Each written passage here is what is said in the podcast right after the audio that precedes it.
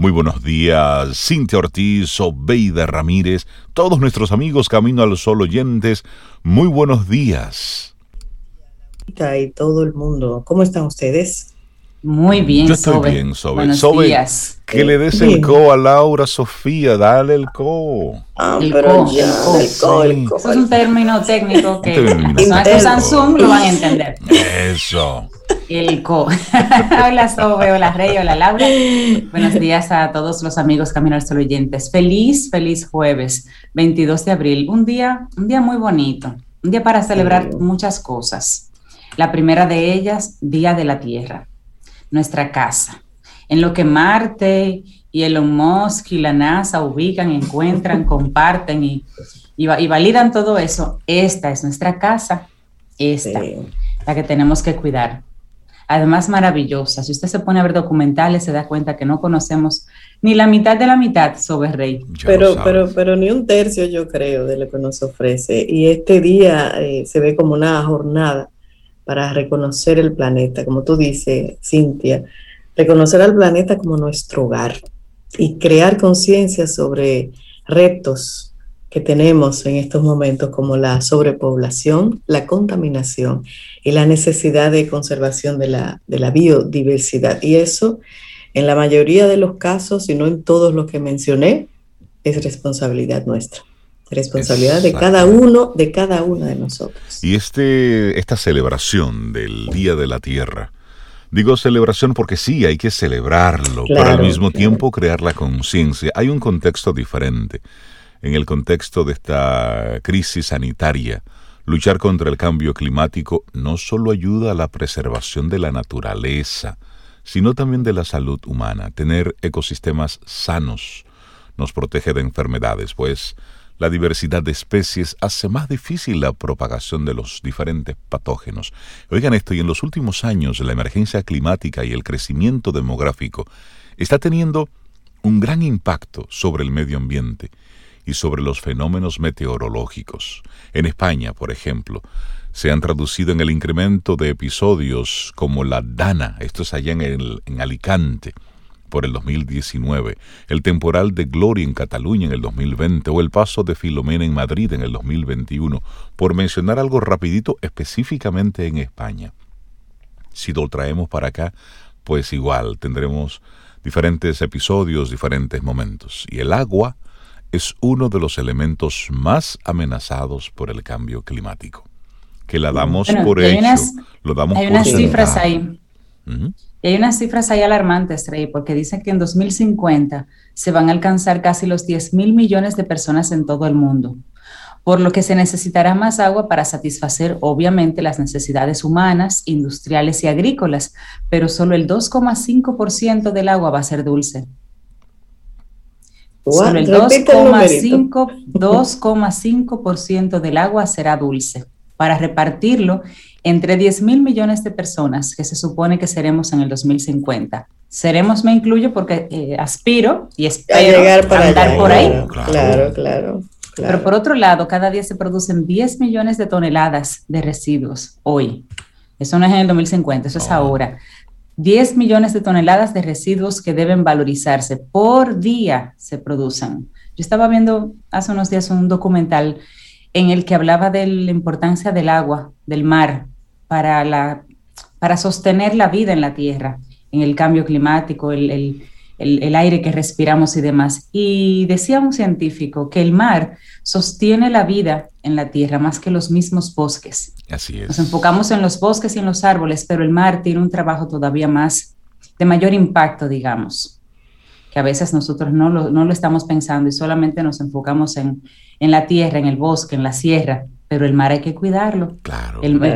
Los bosques bonitos sin mar no van a funcionar. Sí, y al ritmo que va el mar, la, con esta pesca indiscriminada, esta pesca totalmente industrializada, en muchos lugares eh, ilegal, porque se ha hecho el esfuerzo de regular, pero al parecer los, los intereses han sido mucho más fuertes en los diferentes países donde hay un tema importante. Tenemos como humanidad, tenemos muchos temas por delante.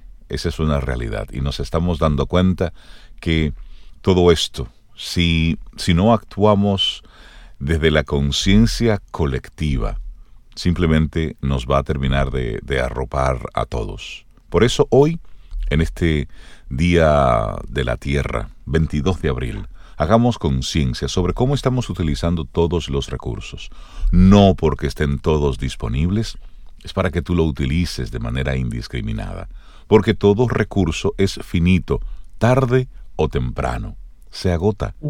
Y sobre todo está esa responsabilidad de hacer un buen uso de aquello que tienes el privilegio de, de utilizar, de, de manipular, de usarlo. Lo utilizaron nuestros antepasados, la responsabilidad nuestra es utilizarlo de la mejor manera posible para que las generaciones futuras también tengan con qué hacer algo. Así que así arrancamos nuestro programa Camino al Sol, compartiéndote nuestro tema del día. Hacer frente a los problemas o incomodidades. Si hoy es un día que usted tiene uno de esos temitas que le da como, como cosita, como que le da una, un algo en el, en el corazón, pues mire, deténgase, obsérvelo y hable con quien tenga que hablar, resuelva lo que tenga que resolver, haga la diligencia que tiene que hacer, pero hágalo, porque a veces duramos más tiempo dándole mente a eso que nos incomoda y al final, en muchos casos, mire, todo el mundo dice, wow, pero si yo hubiera sabido que iba a ser tan, tan fácil, tan suave, lo hubiese hecho antes. Pues mire, hágalo ahora. Resuelva ese tema. Saque eso de su sistema. Sáquelo del sistema. Sí, sí, es una buena recomendación. Se queda uno abrazando esa piedra con que tropezó. Mira. Cogiéndole cariño. Eso es sufrimiento, ¿eh? Eso es sufrimiento. Entonces, usted hace así, que es la actitud de hoy. Respira. Respira. Y busca soluciones. Esa es la actitud. Respire y busque soluciones, que siempre las hay. Eso. Siempre. Y así arrancamos nuestro programa Camino al Sol. Jueves 22 de abril, Día de la Tierra. Arrancamos con música. Iniciamos Camino, al Sol. Estás escuchando Camino al Sol.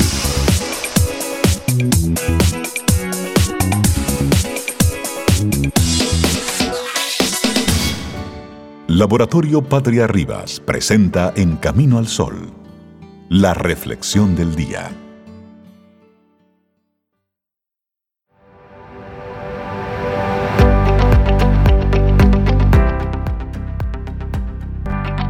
Y decía un señor famoso, Albert Einstein, que la formulación de un problema es más importante que su solución. Totalmente. Y hablando de problemas, ¿Enfrentas o afrontas los problemas? Es nuestra reflexión en esta mañana. Mm, Me gusta ese, diferencia ese juego de palabras. Sí. bueno, a menudo tropezamos con problemas y situaciones negativas que sacan lo peor de nosotros. Y debido a ellas reñimos, gritamos, nos rebelamos, actuamos sin pensar. En definitiva, perdemos el control. Sin embargo, no siempre es así.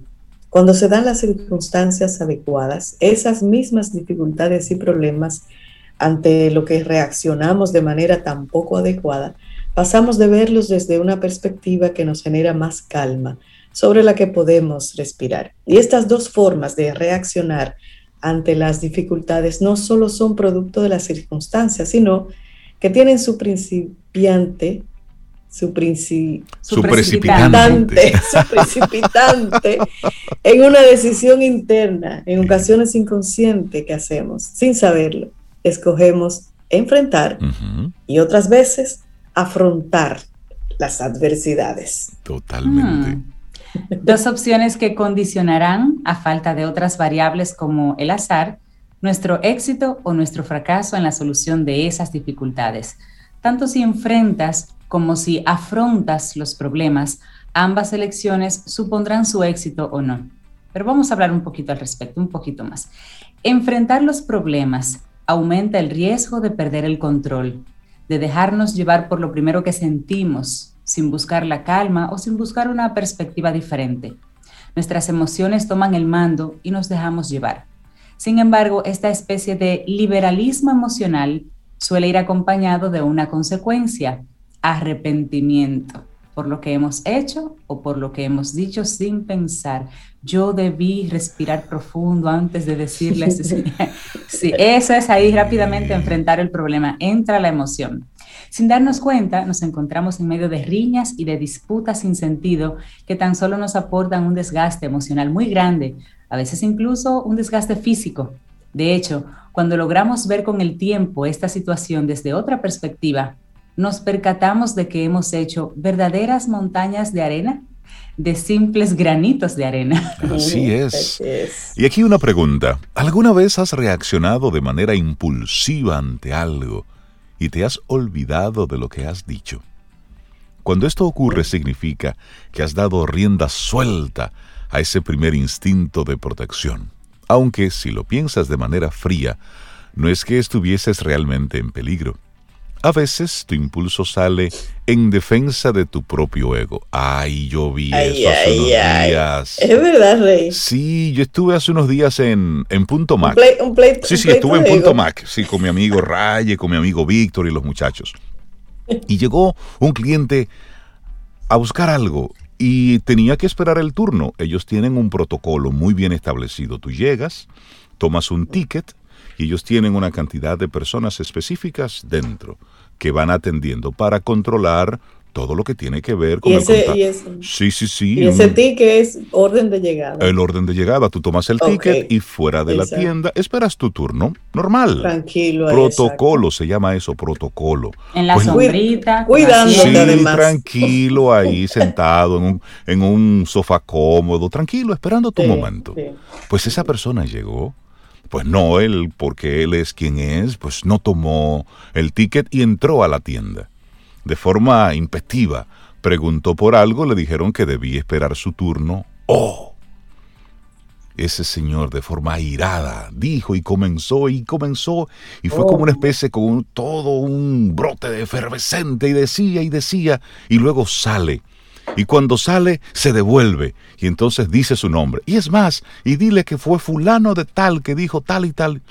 Y yo, pero mi querido, pero ¿y, pero, ¿y qué pasó? ¿Por qué, señor fulano de tal? ¿Qué lo que sí, entonces a ese señor le pasó exactamente eso. Él le dio rienda suelta a su instinto. Y es posible que cuando estaba ya montado en su vehículo, dijo, pero ¿y ¿qué fue lo que yo hice? ¿Y qué fue, lo que me pasó? Sí, porque a veces tú pero, Pero no se devolvió a pedir disculpas. No, pero sí, eso pasa. El ego no lo permite. Eso pasa. No tiene que ver con posición económica ni con nivel educativo. Eso es emocional, puramente. Entonces, ahí está, el impulso, ese impulso sale en defensa de tu propio ego. Qué terrible. Bueno, y enfrentar los problemas provocará que pierdas el control y al mismo tiempo alejes la posibilidad de encontrar una solución que te satisfaga. Y enfrentar eso que se te viene encima como una amenaza o como un enemigo, en vez de como un desafío, te vuelve intolerante, te bloquea, evita que pienses con claridad y en muchas ocasiones te deja dando vueltas alrededor del arrepentimiento, que es lo que tú piensas que le pasó a ese señor rey. Sin embargo, hay otra opción que requiere de práctica, que a veces supone un gran esfuerzo, pero que vale la pena. ¿Qué tal si cambiamos enfrentar por afrontar? ¿Y qué nos permite afrontar esas dificultades, Cintia? Bueno, según los expertos, afrontar las dificultades te permite crecer, Sobe Rey. Enfrentar los problemas no te hace más fuerte. Liberas una gran cantidad de energía sin dirigirla con inteligencia, como ese ejemplo que menciona Rey. Te dejas llevar por tus instintos más primarios, sin control alguno, lo que te impide gestionar la situación de una forma adecuada. Ahora, afrontar es diferente. Cuando afrontas, creces, te vuelves más fuerte, más maduro, Así estás en condiciones de abordar toda dificultad con mayor eficacia. Cuando una adversidad se planta frente a ti, sabes pararte a respirar para ver las cosas más claras y para tomar la mejor decisión posible. Sabes que puedes tomarte tu tiempo. No es indispensable reaccionar o dar una respuesta ya. Así, precipitar la respuesta cuando la situación no lo demanda puede ser el primer error ese primer motivo por el que después nos tiramos los pelos de la cabeza, pero ¿por qué? ¿Por qué? ¿Por, qué lo hice? Afrontar implica tomarse su tiempo para pensar fríamente. Claro. Exactamente. Y es ahí, eres consciente de que aunque en tu entorno exista un caos, cuando estás tranquilo y relajado, piensas de una forma diferente, de una manera inteligente, con este aliento, con el aliento que tú no te permites perder. La solución a esta situación está más cerca. Además, afrontar los problemas impide que hieras a los demás de forma innecesaria. Al expresarte de manera clara, cordial y respetuosa, tu punto de vista quedará más claro y las críticas que hagas a otros no serán tomados de manera personal. Aquí una frase. Solo los que han afrontado las adversidades conocen su propia fuerza. Así es. Y en este caso tú decides. Como hemos visto, enfrentar o afrontar los problemas son dos cosas completamente distintas. Con una pierdes el control, no eres capaz de gestionar tus emociones y los remordimientos se cernirán sobre ti. Y con la otra ganarás en asertividad, sabrás solucionar las dificultades de manera eficaz y las tomarás como una oportunidad para crecer, para madurar y para aprender. Las adversidades siempre encierran una oportunidad, nos permiten aprender. No son una desgracia, no nos convierten tampoco en víctimas Pensar así hará que las enfrentemos, no que la afrontemos. No es lo mismo intentar derribarlas que superarlas, integrarlas en nuestra historia y quedarnos con el aprendizaje que nos brindan. Muy interesante. Raquel Lemos Rodríguez graduada en estudios de gallego y español, pero también escribe porque tiene un máster en lenguas y tecnologías, es responsable de equipos, bueno, ella también trabaja con personas. Enfrentar y afrontar es la diferencia que nos plantea en el día de hoy. ¿Enfrentas o afrontas los problemas? ay, ay, ay. Laboratorio Patria Rivas presentó En Camino al Sol, la reflexión del día. Tomémonos un café. Disfrutemos nuestra mañana con Rey, Cintia, Soveida, en camino al sol.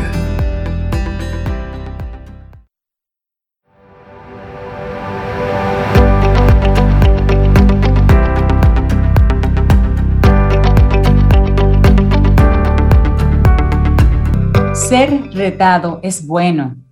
El desafío de la vida puede ser el mejor terapeuta Gail Shinny. Totalmente.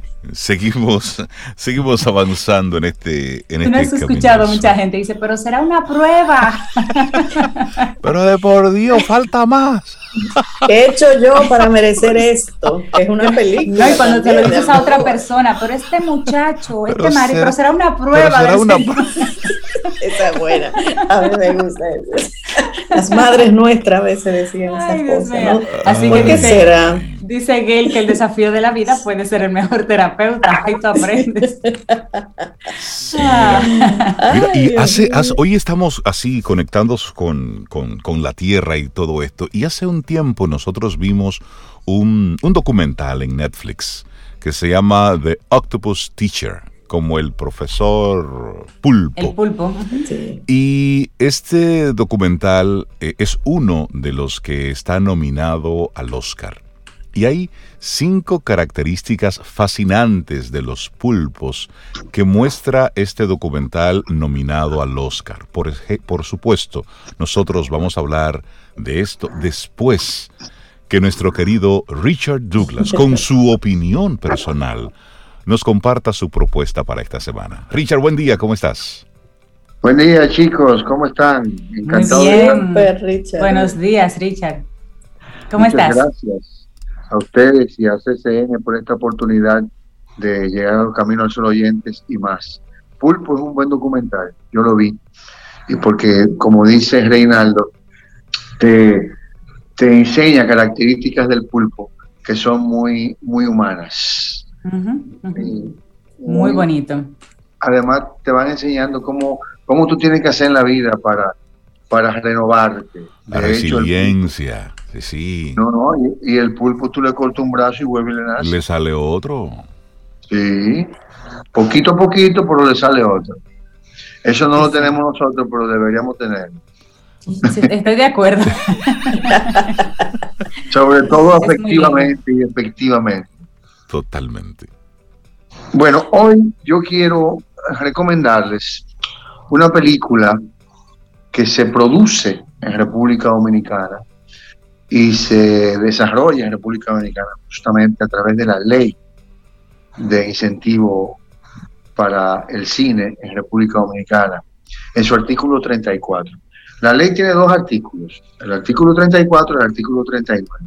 El artículo 39 fue diseñado para producciones extranjeras que inviertan en República Dominicana. Es un artículo que, eh, bien resumido, que le permite a las producciones extranjeras invertir en cine en República Dominicana y exonerarlos el pago de impuestos en todo lo que sea la producción de esa película. El artículo 34 es aquel que le da soporte económico a las producciones a través de una eh, exención de impuestos, del pago de impuestos, del 25%, del 100% del pago de impuestos fiscales que, eh, eh, que, implica el pago anual de una compañía, ese 25% puede invertirlo en cine y la DG Cine, que es el instituto que dirige la, las, cosas de cine, te da un certificado de inversión por ese valor y tú lo descuentas de ese 25% del 100% de tus impuestos fiscales. Esta película se hace con el artículo 34, o sea que es una película dominicana. Eh, para extrañeza nuestra, en la plataforma en que se está eh, promoviendo, que es eh, Amazon Prime, no aparece el logo de DGCine. Esta inquietud ya yo la manifesté a, la gente de DGCine. Dije, mira, pero ¿por qué no está en, Amazon el logo de DGCine? Ellos dicen que en la exhibición que se hizo de la película en, en Caribbean Cinema sí aparecía el logo. Y en una exhibición que ellos hacen privada también para DGCine y para el, el CIPAF, que es el Consejo de, de Cine Nacional, de Cultura, eh, sí, sí estaba el logo, pero en, en, esa plataforma y en otras plataformas que ya no tienen que ver mucho con, con si aparecen o no, porque son plataformas de exhibición de películas pirateadas que no podemos recomendar, y, pero sí conocemos y vemos, tampoco aparece el logo de cine. Eh, sin embargo, la película sí es una película dominicana. La película está producida y actuada por William Levy, pero está coproducida por Dalisa Alegría. Dalisa Alegría es una actriz dominicana eh, que ha hecho muy buenos trabajos. En esta película tiene una participación eh, accesoria, pero es la coproductora. Todos sabíamos que el destino final de Dalisa era por ahí, por quién, por quién es. Dalisa Alegría es la hija de Pedro Alegría, que es el dueño de, la Loto, ¿no? Entonces, eh, sabíamos que por ahí iban los tiros, además de la compañera de vida de, Mozart La Para, que es un hombre que también maneja mucho dinero, y parece que los tiros iban por ahí y, llegaron ahí. Entonces, eh, en esta película, que, en la que yo reseño siempre las actuaciones, vale la pena verla por las actuaciones de esta película. Fundamentalmente los protagonistas son William Levy y Alicia Sanz. Alicia Sanz es una española, eh, una mujer bellísima, pero que además eh, hace un papel muy digno, muy, muy bien manejado, muy bien actuado, muy bien dirigida esta película por, el, por, por, un director que trabaja en Los Ángeles que siempre ha hecho películas de, tipo de, eh, de, acción. Esta es una película de acción, de un, asesino eh, que, que hace William Levy con, con, Alicia Sanz. Eh, el, director se llama Matías Moltracio. Matías ha trabajado en otras películas de acción y está como dedicándose a ese género. Pero aquí lo importante es que es una película rodada en República Dominicana enteramente. Entonces, esta película, eh, además, como un, como un bonus track, tiene la dirección de fotografía de un dominicano, un, un tipo al que, al que queremos mucho, que fue el director de fotografía también de la película Veneno, Sebastián Cabrera Chelín. Sebastián Cabrera hace esta dirección que es una película que intenta, es una película como hollywoodense, ¿no? Ese mundo hollywoodense de la acción, del crimen, de, del tiro, la patada, la trompa, muy bien manejado por Sebastián Cabrera Chelín y por los actores. Hay un, eh, un actor mexicano, apellido Sosa, que, que, hace un buen papel de villano, es el villano de la película, muy bien hecho. Hay, hay actores y actrices dominicanas en el, desarrollo de la película, ya mencioné a Dalisa Alegría, pero también está Alesia Charayave, que, que es un papelito, pero es un papelito muy digno lo que ella hace porque Alesia es una muchacha que se destaca más en el trabajo de dirección, siempre es del equipo de, de Carol Herrera, que también es la primera asistente de dirección de esta película. Y Alesia hace un papelito muy corto al final, pero muy digno. Está también eh, Halsen Santana, que hace también un, personaje corto, pero muy digno. Y está Jan Jan, Jan Jan es el actor dominico haitiano que hizo eh, la película con, con, José María Cabral, Carpiteros. Entonces, es importante desde el punto de vista de actuación ver el trabajo serio, no, no porque el personaje sea serio, sino por el trabajo de actuación serio, de dramatización de William Levy. William Levy es un actor conocido en telenovelas, ha hecho muchas telenovelas y decidió que ya él no va a hacer más telenovelas porque no le interesa más ese, ese género y, que él iba, y si no lo ponía en una película, él iba a hacer. Bueno, la hizo y tiene una productora que se llama William Levy Productions, consiguió el apoyo de, Amazon, consiguió el apoyo de, Apple, la película está en iTunes también. En la película está muy bien colocada. Eh, quizás las críticas cinematográficas no son tan condescendientes con la película, pero desde el punto de vista actoral, que es mi trabajo, yo creo que vale la pena ver estas actuaciones. Hay unas actuaciones muy dignas, actores mexicanos, españoles, básicamente más mexicanos que españoles, pero hay una española muy buena, que es esta Alicia Sanz, está William Levy en su trabajo de promover ese, ese, como ese crossover del, cine, del cine hollywoodense al cine latinoamericano. Él lo hace muy dignamente, muy bien hecho. Es un hombre además que cuenta con dotes personales muy atractivas para las mujeres, un hombre muy bien formado, que se le hacen los cuadritos en la barriga, y la muchacha, y la muchacha está más buena que él. Entonces, entonces vale la pena ver esta, e, esta intención de latinoamericana por, por alcanzar esa, ese, ese, ese ícono cinematográfico que representa el cine hollywoodense de acción.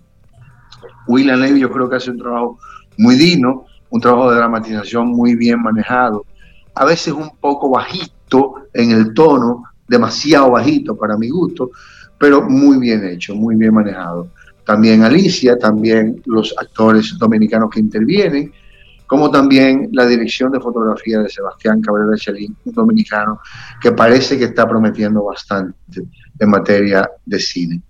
No se la pierdan, está en Amazon Prime, En brazos de un asesino.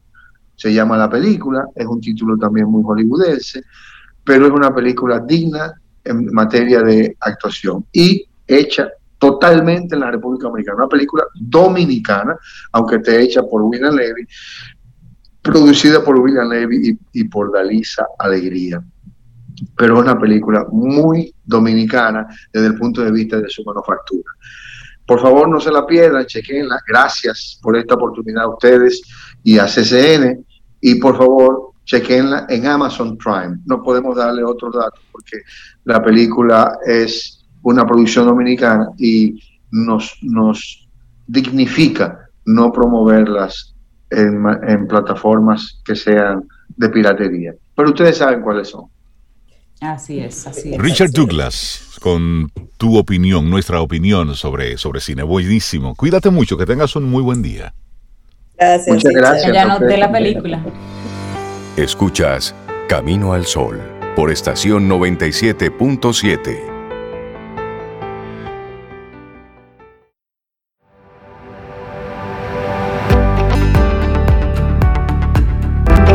Cada desafío, cada adversidad contiene dentro de sí las semillas de la oportunidad y el crecimiento. Una frase de Roy Bennett. Es jueves, gracias por estar ahí conectados con nosotros a través de estación 97.7 FM. Y te recuerdo nuestro número de teléfono de WhatsApp, el 849-785-1110. Ahí conectamos, conversamos y por supuesto, siempre recibimos las preguntas que tengas para nuestros colaboradores, como en el caso de Rosario Arostegui, que siempre despierta la curiosidad de los padres que tienen hijos en edad ahí ya preuniversitaria. Rosario, buenos días, bienvenida a Camino al Sol. ¿Cómo estás? Muy bien, muy contenta de estar aquí de nuevo y viéndolos a ustedes, aunque sea por la pantalla. Y bueno, saludo a todos los Caminos Sol oyentes que nos acompañan hoy. Qué bueno, ¿Sabes? saludar, Rosario. Gracias. Y bueno, te escuchaba eh, y hoy el tema de hoy es rediseña tu futuro. O sea que voy a hacer un pequeño giro eh, para darle un espacio a los padres que también tienen, padres adultos que también tienen el derecho de rediseñar su futuro. Por eso el re, no es diseña, porque, sino re. y viene precisamente porque en ese proceso, incluso aquí en el programa, en una ocasión, hasta, ¿y, cuándo vas a ser el de adulto? Entonces, eh, todavía no sé, pero mientras eh, estamos en un momento que ha llevado a mucha reflexión, revisión, a veces porque no me quedó de otra, tengo que replantearme y otra porque me di la oportunidad de replantearlo. No importa cómo hayas llegado, pero es una buena oportunidad para rediseñar. Y, y entonces yo quiero compartir algunos pasos, pautas para cómo hacer ese rediseño y que tomar en cuenta.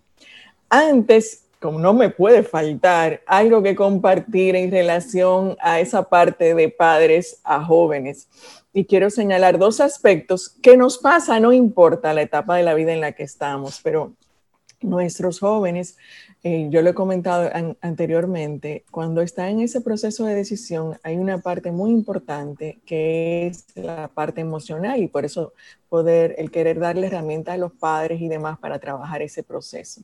La otra parte, hay dos eh, constantes, diría yo, que aparecen en estas conversaciones con los jóvenes y tiene que ver con cuando digo la parte emocional es qué tan seguro me siento, eh, qué tanto confío en que lo que yo quiero es, o sea, en conclusión, qué tanto confío en mí. Y eso tiene que ver con su autoestima, eso tiene que ver con todo lo que ha vivido hasta ese momento y qué tan en confianza y apoyo se ha sentido en su proceso. Y por otro lado, algo que es con el que voy a conectar para hacer el rediseño, la estabilidad económica es que no sé si con esa profesión yo quisiera estabilidad económica. ¿Y de dónde viene eso? Pues eso está aprendido de lo que se escucha en la casa.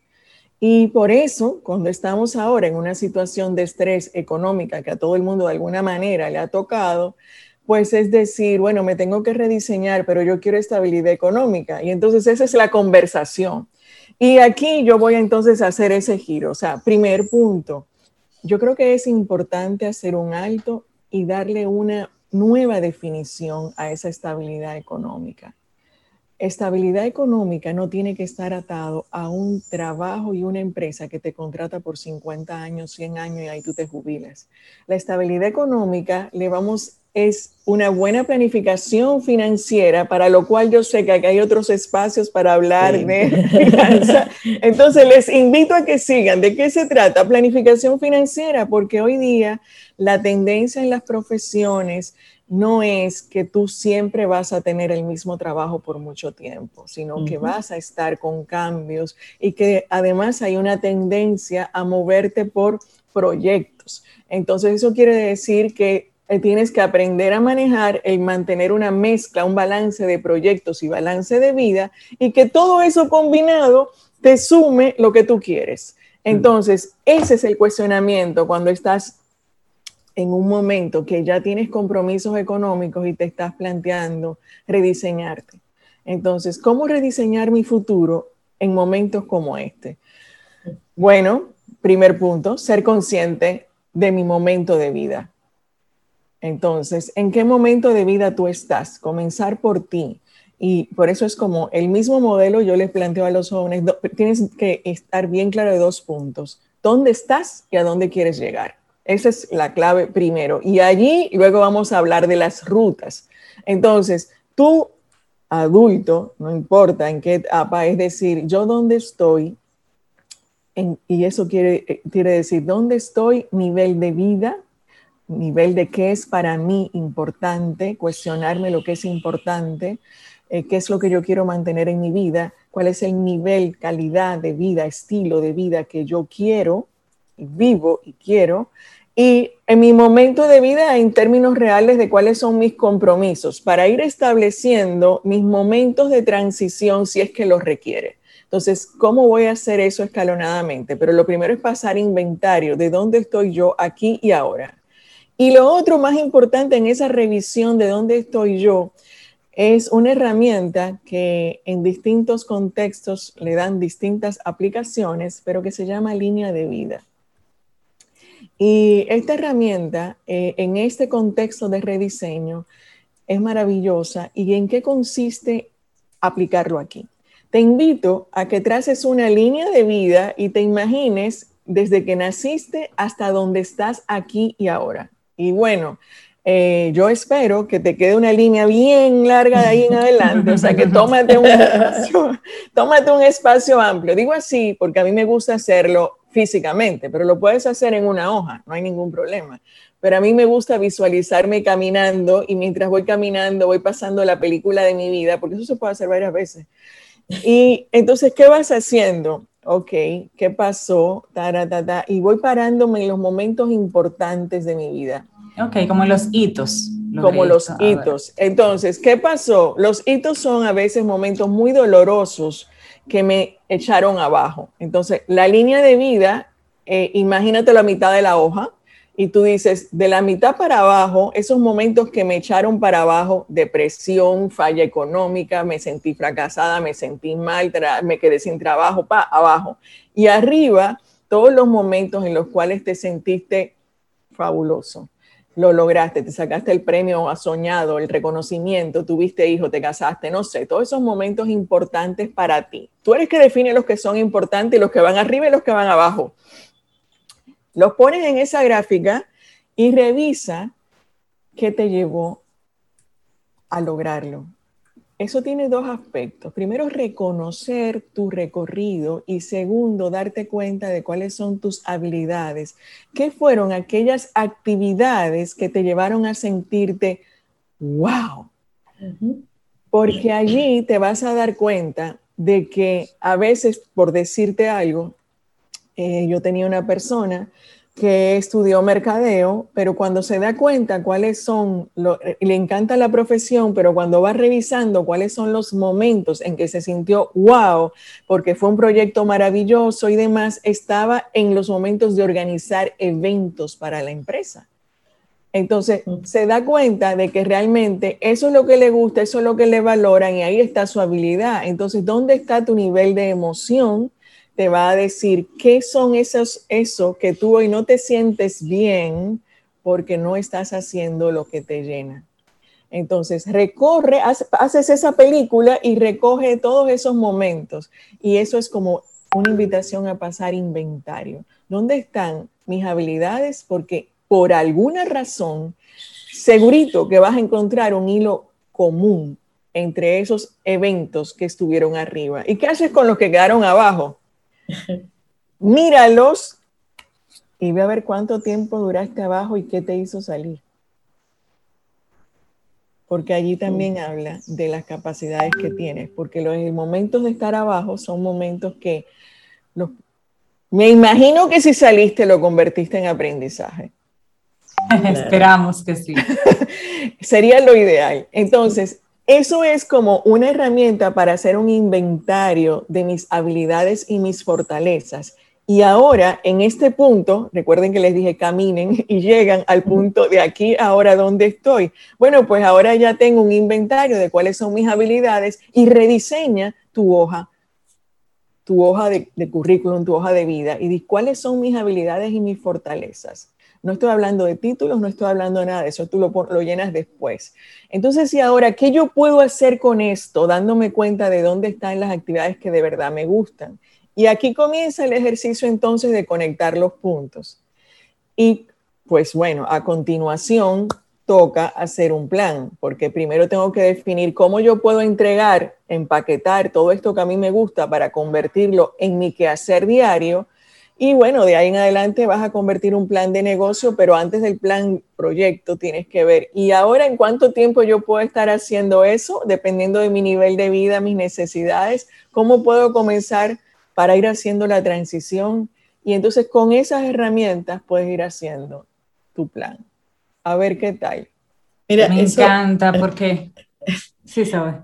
Eso, eso que dice Rosario, de hacer esa línea de tiempo y ver esos momentos de subida y de bajada, es sumamente importante, sobre todo los de bajadas, porque eso, con eso es que uno aprende. Y a veces, lo digo por experiencia, en esos momentos de bajada, tú descubres capacidades tuyas que tú no te imaginabas que las tenías. Y entonces cuando uno las identifica, las descubre, si uno se hace consciente, las sigue desarrollando. Y oye, la próxima vez en un bajón ya tú sabes que tú cuentas con unas capacidades que ya tú las tienes reconocidas. Y entonces el bajón es más suave. O salir es, una, es, más, rápido más importante. Sí, así es.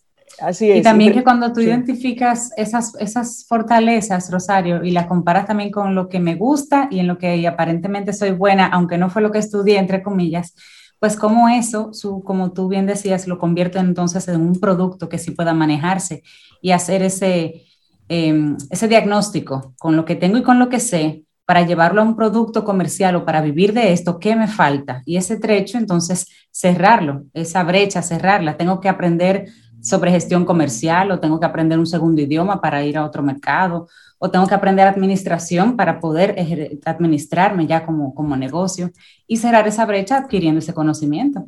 Totalmente, porque por eso es el rediseño, es porque después que estás en ese punto, la planificación entonces ahora diseñalo, o sea, viniste revisando lo que has hecho para convertirlo en algo diferente, pero ahora, ¿cómo lo llevas a la acción? Y es definitivamente lo que tú dices, es decir, bueno, entonces ya ahora si lo voy a entregar en otro formato, ¿qué requiero para poder hacerlo? Y nuevamente, el, el, eso, eso que decía Sobeida, esto es un momento de cambio y te va a requerir nuevas herramientas para hacerlo diferente. Entonces, el inventario de los momentos de baja te van a ayudar a recordarte que sí tienes los recursos para manejar esos momentos difíciles que van a venir por naturaleza de un proceso de cambio. Pero ese proceso de cambio es que yo les digo, cuando uno está eh, paralizado, tiene miedo de, hacer el cambio, eh, porque quieres que, porque dice, bueno, es como más fácil, esto yo lo conozco, esto yo lo domino. A veces, como decía al principio, viene la fuerza externa que te dice, muévete, que no hay de otra. Entonces, cuando te quitan la alfombra, no hay de otra. Pero cuando te lo estás cuestionando, que todavía no tomas la decisión, entonces revisa qué, tantas, qué te mueve más. Y ahí tienes los dos puntos. Mira hacia atrás y dice, bueno, seguir viviéndolo igualito o aquello que estoy proyectando, que quiero que sea mi vida y cómo la quiero vivir, tiene más fuerza, entonces, ¿hacia dónde está el movimiento? ¿Hacia adelante o te quedas paralizado? Cuando te quedas paralizado es cuando no sabes, me quedo con el modelo anterior o lo cambio. Entonces tienes que buscar a dónde hay más fuerza de que te jale. Y por eso es la importancia de poderte visualizar con el mayor nivel de detalle para que de verdad encuentres la fuerza para generar todo el movimiento. Pero rediseñarse es posible y son procesos lindísimos y a veces suceden poco a poco y cuando vienes a, a ver dices, wow, pero estoy en algo totalmente diferente a lo que hacía hace cinco años, pero te da más satisfacción, ahí es donde está el detalle. Y bueno, en todo esto es que eh, hay un ejercicio que hacer, que solo lo voy a dejar planteado, porque como decía Cintia, y no es lo que estudié, eh, lo que estudiaste fue un medio para lograr tus objetivos y entregar tus conocimientos, habilidades. Esos conocimientos y habilidades todavía ahora son más y los puedes entregar de otra forma. O sea que no es la profesión la que define, sino un medio que te permitió crecer, aprender y una serie de cosas. Entonces, valóralo. Pero, ¿qué hago con esto? Porque lo importante ya es pasión, propósito. Entonces, eh, eh, la razón cuando te estás cuestionando que este trabajo no me llena es porque no está conectado o con pasión o con propósito. Y por eso es importante revisarlo. Y es muy probable que encuentre esa respuesta con esa mirada hacia atrás que tiene el adulto para revisar todo a lo que se ha expuesto que no tiene el joven y por eso hay que abordar ese momento de otra manera. De otra manera, así es. Rosario, excelente. Me parece un buen ejercicio, una buena invitación para que nosotros podamos mirar el pasado, pero para rediseñar el futuro este es el mejor momento ahora. La pandemia nos, nos presta también la, el momentum para hacer eso en muchas de nuestras vidas. Qué bueno. La gente que quiere conectar contigo, Rosario, y seguir esa conversación de, mira, Rosario, yo estaba pensando, yo te estaba escuchando. Yo, tuve un bajón. Yo estoy en silencio escuchando. Entonces yo digo, pero si yo he hecho desde el punto de vista profesional durante 26, 27 años algo, me puedo dar el permiso de la, en la segunda mitad de la vida hacer otra cosa diferente. Claro, claro. Claro, claro que sí. Mm. Y no quiere decir que no hayas disfrutado de lo que estabas haciendo antes. Es darle oportunidad a otra cosa. Claro, a otra mitad. A, la otra mitad. Ese concepto. Mm. Es porque algo que decía Sobeida, en esos momentos que no tienen que ser necesariamente de bajada, pero es sencillamente cuando te mueves a hacer algo diferente, descubres cosas de ti que no conocías y que de repente te dan más satisfacción que la otra. Entonces hay que moverse, eh, pequeños o grandes movimientos, eso tú lo decides, pero es maravilloso estar en constante descubrimiento de uno mismo. Cada vez que escucho a Rosario, maravillome. Rosario Arostegui, un abrazote, muchísimas gracias a la gente que quiere conectar contigo, que Cintia te estaba haciendo precisamente esa pregunta. Rosario Arostegui directamente, yo soy que respondo las preguntas cuando me escriben por DM, no hay problema. Así es que pueden hacer sus preguntas y es la forma más directa. En la cuenta de Instagram es Rosario Arostegui, está la página, pero allí les espero con mucho gusto para que conversemos. Y gracias, un abrazo a todos ustedes. Buenísimo. Un abrazo, Rosario. Rosario, Rosario Arostegui, un abrazote. Nosotros hacemos una breve pausa y retornamos en breve en este Camino al Sol. Escríbenos 849-785-1110. Es nuestro número de WhatsApp. Camino al camino, al camino al sol.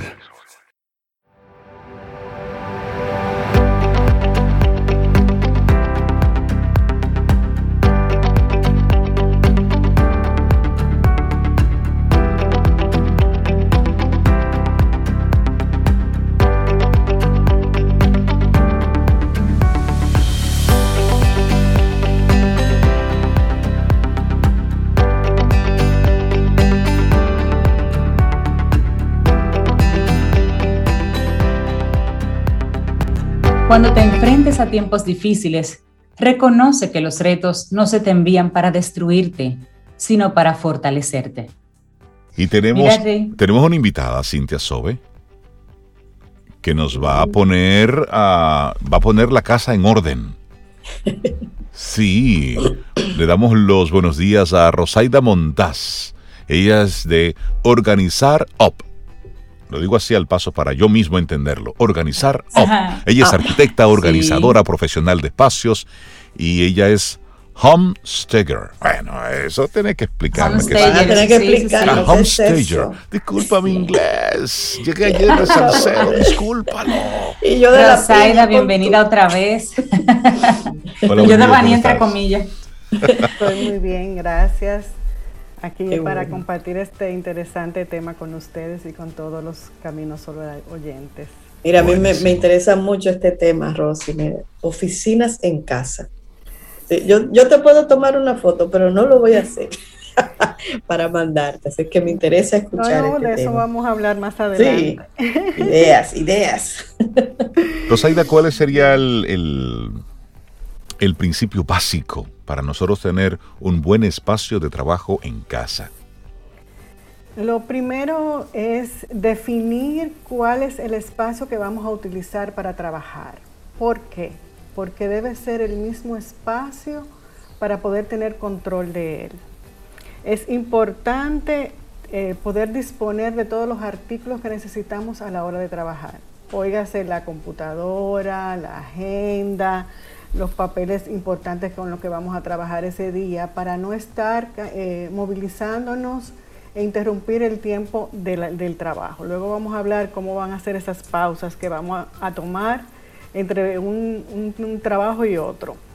Pero lo más importante es definir ese espacio, dónde vamos a trabajar, ya sea un espacio completo, una habitación completa que, que, tengamos destinada para la oficina, o sea un rinconcito que pueda ser en el comedor, en la sala o en una habitación. Entonces eso es lo primero, y tener esa silla adecuada para eh, tener control de, nuestra postura, que la iluminación sea natural o si es artificial, pues sea la apropiada.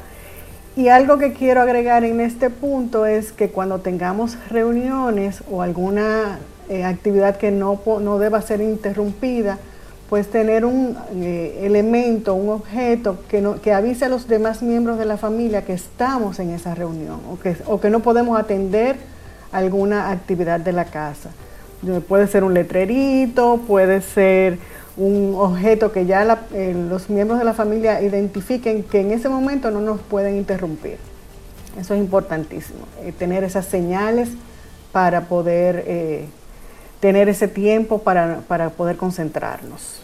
Es decir, que la imagen suya en un Zoom no esté como un meme porque alguien pasa en ropa interior por detrás o, sucede algo indebido detrás de usted, o ruidos, o, usted mismo haciéndole seña al otro de que haga silencio y ese tipo de cosas. Cuando tú hablas de la silla, es importante la parte ergonómica, porque vamos a estar ahí sentados 3, 4, 5 horas, 6, 8 horas sentados ahí. ¿Cuál debería ser esa silla ideal? Porque tú hiciste un poquitito de hincapié en eso. Debe tener, hay un montón en el mercado y debe tener la, altura adecuada para poder tener los pies reposados, eh, que no, no, cuelguen, que no, que no eh, pasen de, que no queden largos, o sea, que tenga la, espalda recta eh, o, con la, con la forma, con la curvatura de la espalda. O sea, hay que tener todos esos elementos y detalles para poder comprar esa silla. No puede ser cualquier silla. O sea, la silla del comedor es para comer porque es un tiempo corto que tú estás sentado ahí. Las sillas de trabajo son sillas especializadas para trabajar porque tienen la, la ventilación de la tela, la postura para tú poder sentarte eh, poder movilizarte eh, en una rueda o, que pueda eh, moverla libremente a la hora de levantarte. O sea que tenemos que tener cuidado que no es un sofá, que no es una silla de comedor, que no es una banqueta. ¿Por qué? Porque después de trabajar varias horas, pues vamos a, lastimar nuestra espalda.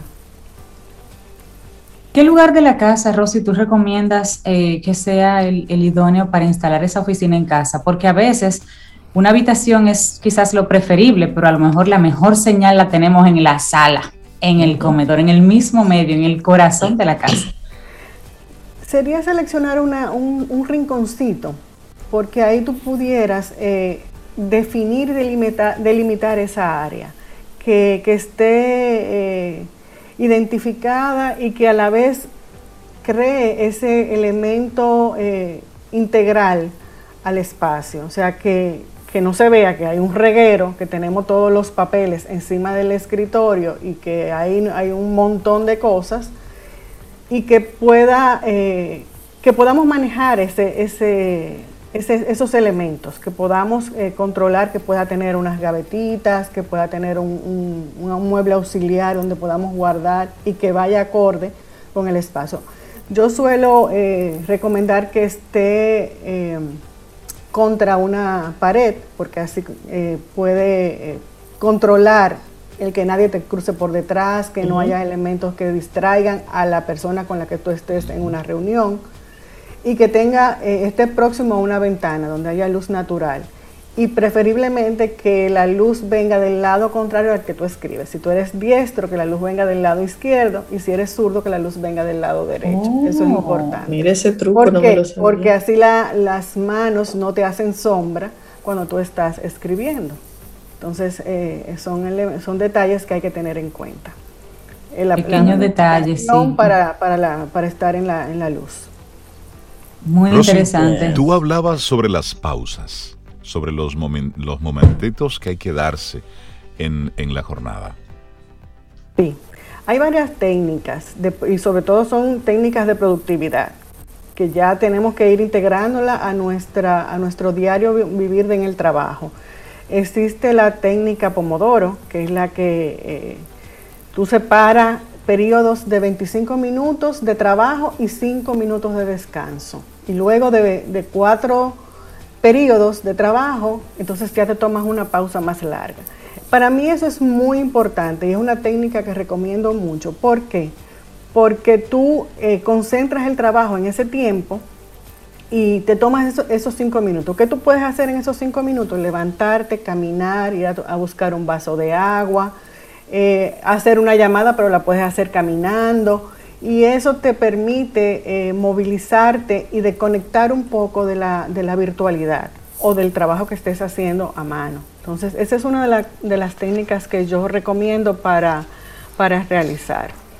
Y, establecer prioridades a la hora de, realizar las tareas. Cuando tú vayas a realizar tu agenda, pues hacer eh, prioridades de tareas. Primero, o hacer las que toman menos tiempo, que ahí ya te, aplicaría la regla de los dos minutos, toda actividad que te tome menos de dos minutos, hacerla inmediatamente.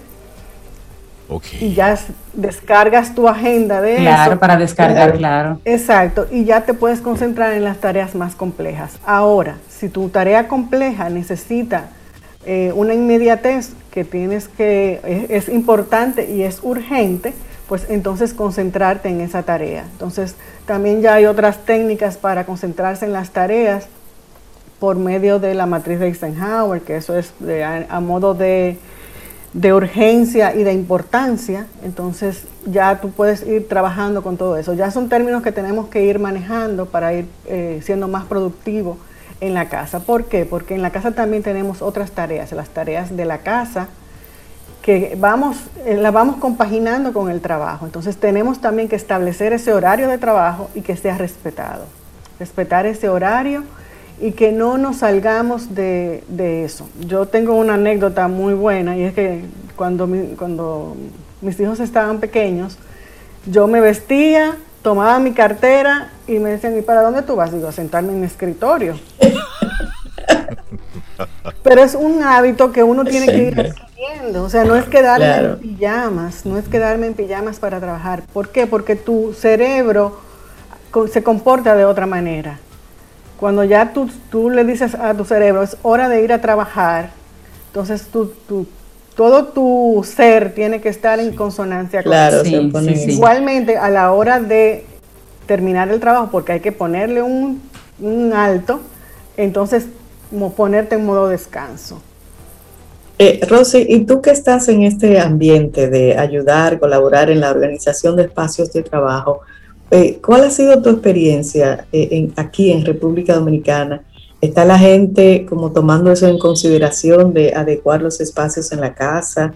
¿Cómo ha sido eso? A partir de la pandemia, supongo. Sí, sí, a partir de, que nos, tuvimos que estar en casa y sobre todo con la parte de los chicos, al estar en la escolaridad, el año pasado pues comenzamos a trabajar con muchas familias, a aportarle ese, a crear ese ambiente de, poder trabajar y estudiar, o sea, que los chicos puedan recibir sus clases de modo virtual, porque en eso es que están ahora. Entonces estuvimos acompañando a esas familias y era en términos de recomendarle el escritorio adecuado, porque no es lo mismo un escritorio para un chico que para un adulto. Eh, las sillas adecuadas, todos esos conceptos que ya le expliqué hace un rato, de, de, tenerle esos tiempos de descanso, de hacer sus meriendas, de, poner la iluminación que corresponde. Entonces, todo, todo este tiempo hemos venido acompañando, crear ese espacio en su habitación, muchas veces por el tema de la privacidad. Y algo muy importante es que en las habitaciones de los chicos podamos definir zonas. ¿Cuáles serían esas zonas? La zona de estudio, la zona de descanso, que es la cama, o sea, no es tener todos los libros en la cama y estudiar en la cama, y la zona de juegos, o sea, tenerle sus zonas definidas para que entre un, entre una, un trabajo y, puedan eh, eh, tener sus, sus tiempos de espacios. descanso, exacto, tiempo de descanso. O sea, si van a jugar, pues moverse a la zona de juego o una zona de lectura o de oír música, las preferencias que tenga el chico, si le gusta la música, pero definirle esas zonas. Igualmente nosotros los adultos debemos hacer esas zonas, crear esas zonas, de que tengamos esa movilidad de poder salir al balcón, de poder salir al patio a tomarnos un cafecito en esos momentos de descanso. Interesante. Yo tendría una pregunta, una preguntita final para Rosy. Ahora mismo las personas han instalado oficinas en casa por el tema de la pandemia, pero ya comienzan poco a poco a retornar a las, a los, a las empresas, pero una buena parte va a quedarse trabajando ya desde su casa, porque dijeron, mira, eh, Rosy, Sobeida, realmente nos funciona que sigan en casa. O compartiendo el criterio. El criterio para esa oficina que ya no es temporal, que ahora me acaban de decir que es definitiva, debe ser diferente para, volver a resetear en mi casa eh, esa oficina? Tendríamos que evaluar qué, en qué condiciones estuvieron. Está la temporal, Está el temporal. Entonces, cambiar en el definitivo o, crear esa zona que pueda ser una zona de estudio para cualquier miembro de la familia y que ahí podamos incorporarlo. No tiene que ser un más majestuoso escritorio ni, ni, nada por el estilo, pero que sí nos, nos permita realizar la labor que vamos a hacer, tomando en cuenta los criterios que debe tener ese espacio de trabajo. O sea que... si ya no es temporal, Rosy, por ejemplo, yo lo saco de la, de la, de la habitación. Si ya no es temporal, ya no puedo tener una oficina fija en la habitación. Exacto. Aunque eso también te puede ayudar a, separar, a controlar los horarios, porque si, lo tienes en la sala o en el comedor o en, eh, o en otra, otra habitación, te quedas, te quedas más tiempo trabajando. Entonces, si lo tienes en la habitación, ya tú sabes que tienes que cortar a una hora porque ya es hora de descansar. sí, y eh, yo creo que... Todo va a depender. Y, y eso creo que al final a nosotros, los, los, latinos, que tenemos un concepto espacial diferente a los asiáticos, a los orientales, donde el espacio, tú haces de ese espacio para lo que tú lo necesites en ese momento. Nosotros somos más de una habitación, una sala, un comedor, espacios muy definidos que se pasan prácticamente, solamente lo usamos dos o tres minutos al día. Y Aquí todavía no, por ejemplo, en nuestro país todavía no tenemos el tema de el espacio. Eh, podemos tan limitado como en otros países. Pero no lo tenemos tan limitado como en otros países, donde hablar de un apartamento de 60 metros es una mansión. Y aquí es sería una locura. Pero, pero creo que hacia allá vamos, es decir, es utilizar un espacio para lo que yo lo necesite en este momento que reúna las condiciones, la funcionalidad. La funcionalidad. Exacto. Rosy, y si yo no tengo, te escucho y digo muy bien, Rosy se sabe lo suyo, pero yo no, no logro entender. ¿Tú das ese tipo de asesoría? ¿Tú acompañas a la gente en eso? Claro, y le tengo un regalo a los caminos oyentes y a ustedes también, que puedan contactarme y le vamos a dar una eh, consulta virtual sobre su espacio de trabajo. Entonces me pueden oh. contactar a través del teléfono 829-536-0087 o a través de las redes sociales en Organizar Op. Y me pueden enviar un correo a info.organizarop.com. Ahí pueden decir que nos escucharon aquí y necesitan esa consulta virtual porque viene un proyecto bien interesante sobre estos temas y algunos más sobre la casa. Buenísimo. Rosy, vas a recibir un correo, una llamada, un mensaje de una Camino al Sol oyente que se llama Sobeida Ramírez. Ella te va a estar contactando. Tengo temas, tengo temas. Rosy Montaz, muchísimas gracias. Rosaida Montaz de Organizar Up. A ustedes. Un, abrazo. ¿eh? Un abrazo, Rosy. Buen día. Hacemos una breve pausa. Retornamos en breve. Esto es Camino al Sol. Vida. Música. Noticia. Entretenimiento. Camino al Sol.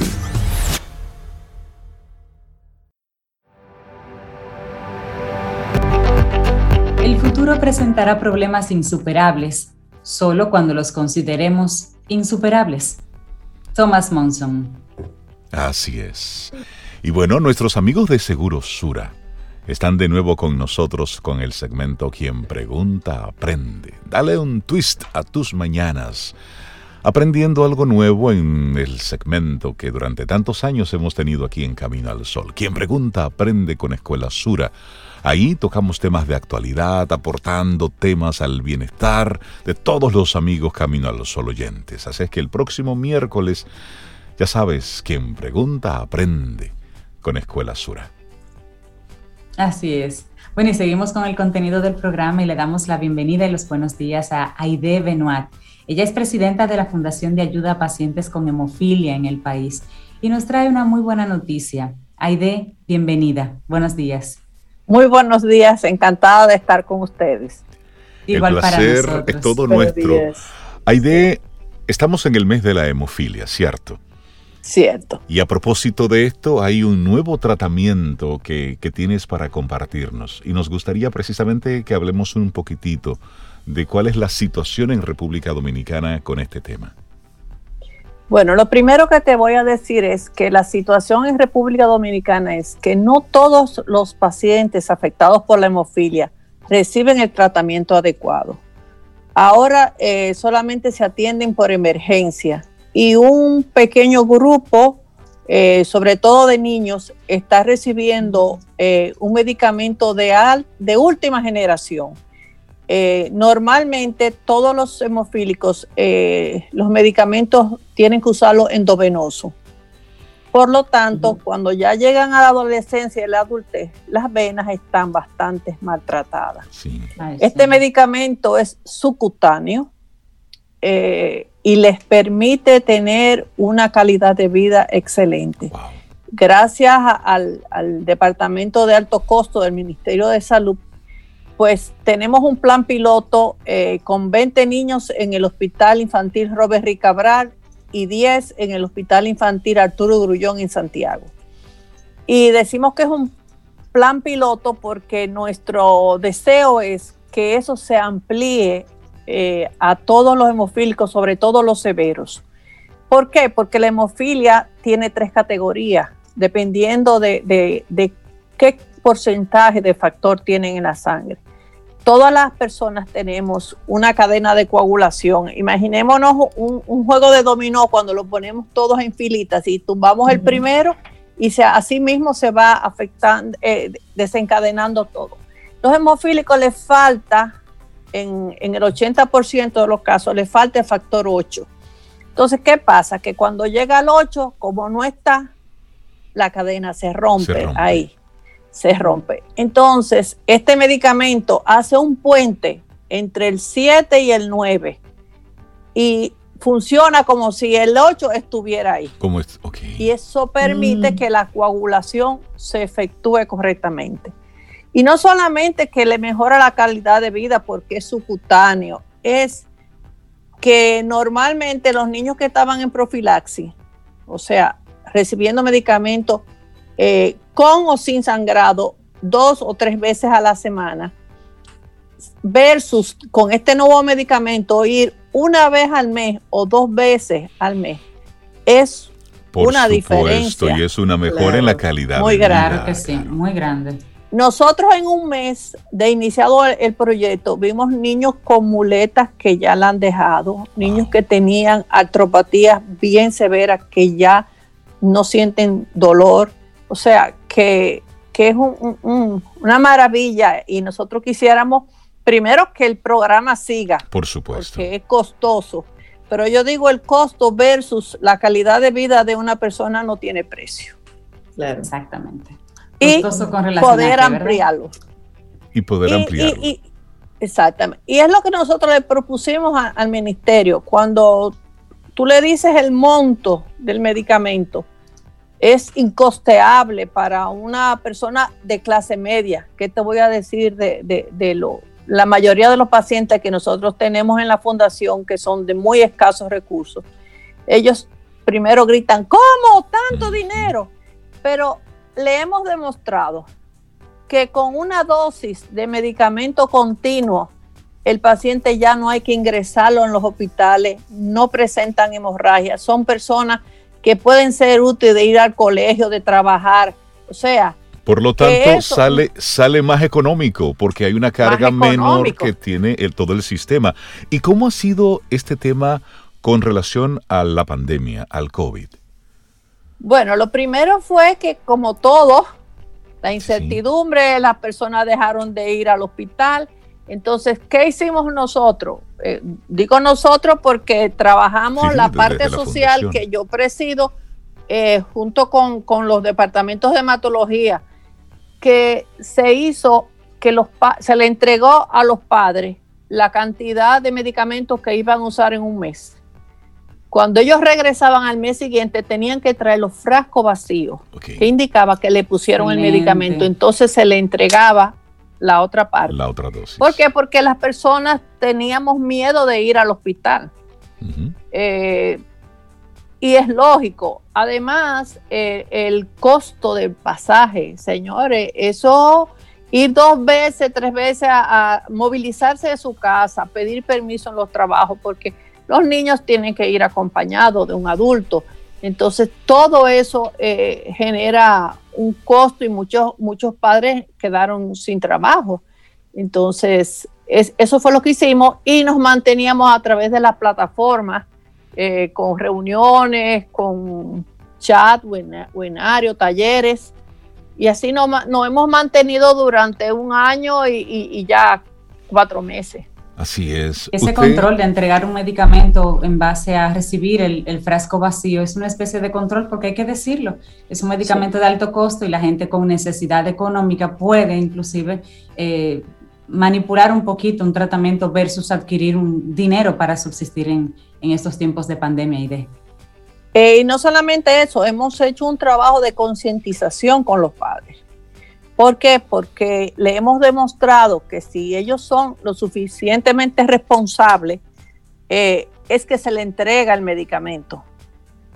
Porque no, no, no todos califican. Por ejemplo, para el, grupo de niños que entró a este proyecto, sí tienen que ir al hospital, porque es un medicamento eh, muy delicado eh, y nosotros también para ahorrar los viales eh, se ponen eh, proporcional al peso.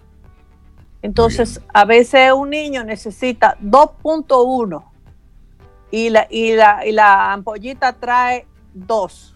Entonces le ponemos dos, las dos ampollas, eh, los 2 miligramos de uno y de otro frasco tomamos las los dos que nos faltan, pero ya ahí nos está quedando 1.8. Entonces así vamos y por lo tanto tiene que estar eh, eh, en el hospital y ahí mismo, o sea, eh, se van cargando la, la seringuilla y se, se le va poniendo a los niños y se pide exactamente la cantidad de viales que se necesitan de acuerdo al peso de los que se le va a poner el medicamento. Es una cosa muy bien organizada. ¿Y con qué frecuencia, acuérdeme, deben medicarse esos niños? Mire, anteriormente la hemofilia ha dado un salto gigantesco. Aquí en los años 80 todavía lo que se le ponía era plasma fresco. a, los a las personas, nosotros no decimos hemofílicos, sino personas afectadas por la hemofilia. Y eso eh, nos llevó a que muchos contrajeran el HIV y la hepatitis C. Oh. Entonces, eh, en los 90, a finales de los 80 aquí en el país y los 90 empezamos a ver muy esporádicamente eh, medicamentos biofilizados. O sea, grandes cantidades de plasma humano que les traían específicamente el factor 8 o el factor 9. Después, al inicio del 2000, ya nosotros empezamos a tener aquí eh, medicamentos recombinantes, muy, muy, eh, que lo hacíamos, los recibíamos por donaciones. Era, eh, por ejemplo, si había una cirugía o había un sangrado, una hemorragia muy fuerte, había que ponérselo cada ocho horas. Para que ustedes tengan una idea, en ese entonces, un vial de 250 unidades o 500 costaba sobre los 50 mil pesos y había que ponérselo cada ocho horas. Wow. Por Dios. El recombinante es, era 1.25 centavos de dólar la unidad. Un paciente normal de adolescente se le tenía que poner 3 mil a 4 mil eh, unidades. Si había una cirugía, una hemorragia intercraneal, una hemorragia de psoas, y era realmente incosteable. Por suerte, nosotros desde el año 2000 somos miembros de la Federación Mundial de Hemofilia y a través de un proyecto de, ayuda humanitaria, nosotros recibimos eh, buenas cantidades de, medicamentos que suple en parte lo que el Ministerio de Salud compra. Wow. Hay de realmente ver la situación desde fuera es una cosa, vivirla desde dentro es, es, otra historia. Has, has, dicho que el piloto está en Santo Domingo y en Santiago. ¿Cuál es el impacto hacia los diferentes pueblos que no están cubiertos? ¿La gente se traslada? ¿Hay acceso? ¿Hay posibilidades? Exactamente. Mira, lo que pasa es que Alto Costo funciona en cuatro hospitales, eh, dos de adultos y dos eh, de niños. En Santiago está el Cabral Ibáez para la parte adulta y el Arturo Grullón. Entonces eso cubre todo lo que es desde la frontera, Puerto Plata, Mao, Moca, La Vega, todo eso van a Santiago. Y aquí al, a Robert y al Padre Villini, para los adultos, vienen las personas del sur y, del, este. este. Eh, nosotros hemos notado a través de 24 años que tenemos en la fundación ya que ha habido una migración. Normalmente las familias que tienen hijos con hemofilio tratan de mudarse hacia Santo Domingo y a Santiago no tanto, no hay esa migración porque los pueblos quedan más cercanos. Pero sí, por eso le decía la importancia de este, major porque las madres estaban yendo dos veces a la semana al hospital. Personas de Mao, de Dajabón y de Puerto Plata. Ahora están yendo una sola vez al mes. O sea que, el ahorro económico, empezando por ahí, como yo, nosotros le decimos, el factor bolsillo. Sí, sí, sí. claro. que eh, tiene eh, un impacto. En este caso es fuerte el impacto. Claro, porque las madres siempre que le compran que el jugo, que el sándwich, que la papita, todo eso. Eso no viene solo. No, eso viene con el paquete. Entonces, eh, eso es uno de, de los factores importantes de, este proyecto. Hay de las personas que quisieran conocer un poquitito más eh, sobre la fundación, el trabajo que están desarrollando o tienen en su familia algún caso y no, no habían tenido o no tienen algún tipo de, ayuda este, con este tema, ¿cómo se pone en contacto con ustedes? Lo primero que le voy a decir es que la Fundación Apoyo al Hemofílico, que así se llama nuestra fundación, es a nivel nacional. Las personas creen un principio que es solamente para los niños. No, es para los niños, los adultos eh, mayores. Tenemos abuelos que, que eso es uno de los mitos que había aquí, que el hemofílico no, no llegaba a la adultez, no, o que eh, eh, los traumas que yo encontré en el 96, que no llegan a la, al desarrollo, eso es falso de toda falsedad. Si al hemofílico se le pone su factor faltante, sea el 8, que es el 80% de los hemofílicos, o el 9, que es, eh, son el 15%, el otro 5% de personas con esos trastornos son deficientes del factor 13, que paradójicamente en República Dominicana tenemos una tenemos casos que para la población de nosotros son muchos. Y el factor 10, sobre todo lo que es Barahona, Paraíso, eh, el sur bien profundo, tenemos deficiente de factor 10. Y el 7, que es el tombastemia de plasma, también, eh, también tenemos casos. Anteriormente, eh, aquí las personas que tenían un diagnóstico era porque tenían que pagar 200 dólares para que el laboratorio lo mandara afuera. Hoy en día nosotros podemos hacer esa prueba gratuita en el Hospital Robert Ricabral. Ya nosotros hacemos allá determinación de factor 8, 9, 10, y solamente estamos esperando un empujoncito que nos den al laboratorio para poder hacer la prueba de von Willebrand, que la, incidencia es mayor que la hemofilia, porque esa afecta a mm. hombres y mujeres. La hemofilia afecta en un 99.9% a los hombres y solamente un, un 1% a las mujeres, que como mi caso, que yo soy una portadora sintomática, o sea, yo soy portadora de la hemofilia, pero al mismo tiempo tengo sintomatología. Para una cirugía yo debo ponerme factor 8. Entonces, eh, el Von Willebrand son la mayoría de esas mujeres que se nos están muriendo en la maternidad, que no, eh, no tienen eh, un diagnóstico hecho y no, claro, van al parto y no se protegen, pero estamos trabajando porque nuestro próximo empuje va a ser para que aquí se puedan hacer la prueba de Von Willebrand. Y eso afecta a hombres y mujeres. Aide Benoit, ah, presidenta de la Fundación de Ayuda a Pacientes con Hemofilia en el país. Gracias por... ¿Perdón? Fundación Apoyo al Hemofílico. Fundación Apoyo al Hemofílico, ese es el nombre correcto. Gracias por la y toda, Y perdón, todas las personas que sientan una sintomatología o tengan un hijo que le está saliendo muchos hematomas o morados, como se dice popularmente, por favor acercarse a, si son adultos, al Departamento de Hematología del Hospital Padre Villini, que funciona en el INCAR, en la quinta planta, o si son menores de 18 años, al Hospital Robert Ricabral. En Santiago, igual el Departamento de Hematología del Arturo Grullón y del Hospital Cabral Ibáez. Y con muchísimo gusto lo vamos a aceptar. Aide Benoit, muchísimas gracias. Siempre bienvenida aquí a Camino al Sol y gracias por el trabajo que están realizando desde la Fundación. Muchísimas, muchísimas gracias. Muchas gracias.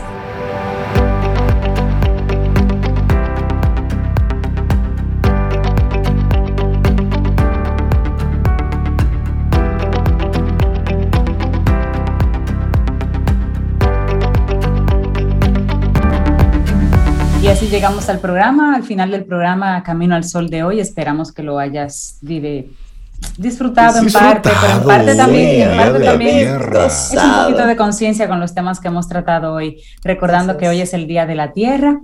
Vamos a cuidar nuestra casita, la única que tenemos, en la única que estamos probados que podemos vivir y podemos vivir bien si hacemos lo correcto. Es un día muy especial.